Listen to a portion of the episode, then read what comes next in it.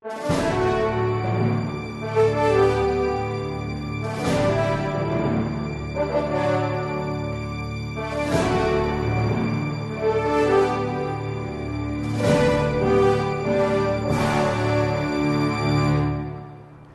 é que uma pessoa pode se livrar do vício da pornografia? Bom, o vício da pornografia está baseado na ilusão. E aqui que nós temos que trabalhar. Temos que trabalhar na quebra da ilusão. É necessário rasgar a fantasia e mostrar a realidade nua e crua. E qual é a realidade que está naquela cena pornográfica? Bom, para a gente enxergar o mundo real, eu vou contar para vocês um episódio da vida de São Francisco de Assis. Ele está contido nos Fioretti de São Francisco, capítulo 24. Nesta edição brasileira da Vozes, está na página 1128. Você pode conferir. Aqui não se trata de nós entrarmos num debate se este episódio da vida de São Francisco é um episódio histórico ou somente legendário. O que nos interessa é a lição teológica que está por trás.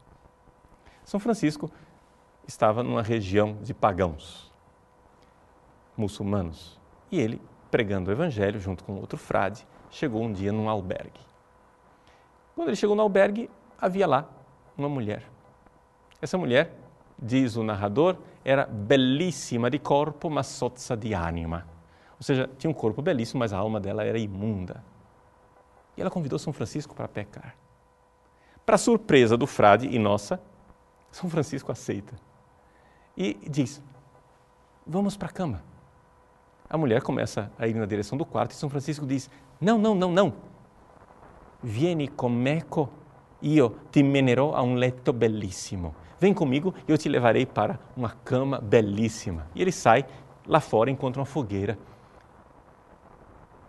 movido pelo amor de Deus e do Espírito Santo, São Francisco tira a roupa, fica completamente nu e se joga nas chamas. Se deita nas brasas, abre os braços com um sorriso no rosto, convida a mulher e diz: Tire a roupa, vamos, deite-se comigo. A mulher ficou chocada e maravilhada com aquele milagre, porque São Francisco não estava queimando e não ficou nem sequer chamuscado é evidente que a mulher se converteu e tornou-se uma grande santa e naquela região ela evangelizou muitas pessoas que encontraram a fé em Cristo. Esse episódio da vida de São Francisco é interessante porque ele rasga a fantasia da pornografia. Ou seja, aquela aparente felicidade daquele, daquelas pessoas ali tendo relações sexuais é só aparência. Lembre-se que o demônio é o pai da mentira. E ele usa a mentira te propondo uma felicidade que, na verdade, é somente uma isca. Sim, é como uma pescaria. Por fora você vê a comida saborosa, a minhoca, a isca viva, mas por dentro existe um anzol para ferir e matar. A pornografia é assim. É necessário rasgar a fantasia e descobrir o anzol. É necessário nós enxergarmos o fogo do inferno naquela cena. Por isso, as pessoas que pecam na pornografia deveriam mais claramente ser representadas num leito em chamas, porque elas estão com aquele pecado precipitando no fogo do inferno e você junto com eles. Você vai dizer, mas padre, Deus é amor. Como que Deus vai condenar uma pessoa ao inferno só por causa de uma relação sexual? Só que o contrário do amor não é necessariamente o ódio. O contrário do amor, às vezes, é usar as pessoas. Você não tem direito de usar as pessoas, nem de usar você mesmo. Deus habita no seu corpo e o seu corpo é templo do Espírito Santo. Nós não temos o direito de profanar aquilo que é templo santo de Deus.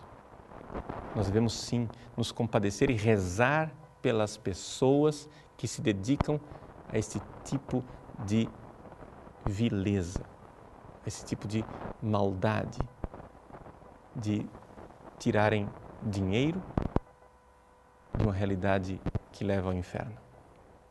Por isso, todas as vezes que você tiver uma imaginação pornográfica, imagine as chamas. Imagine que você que quer se deitar com uma mulher está, na verdade, deitando-se com ela no fogo do inferno.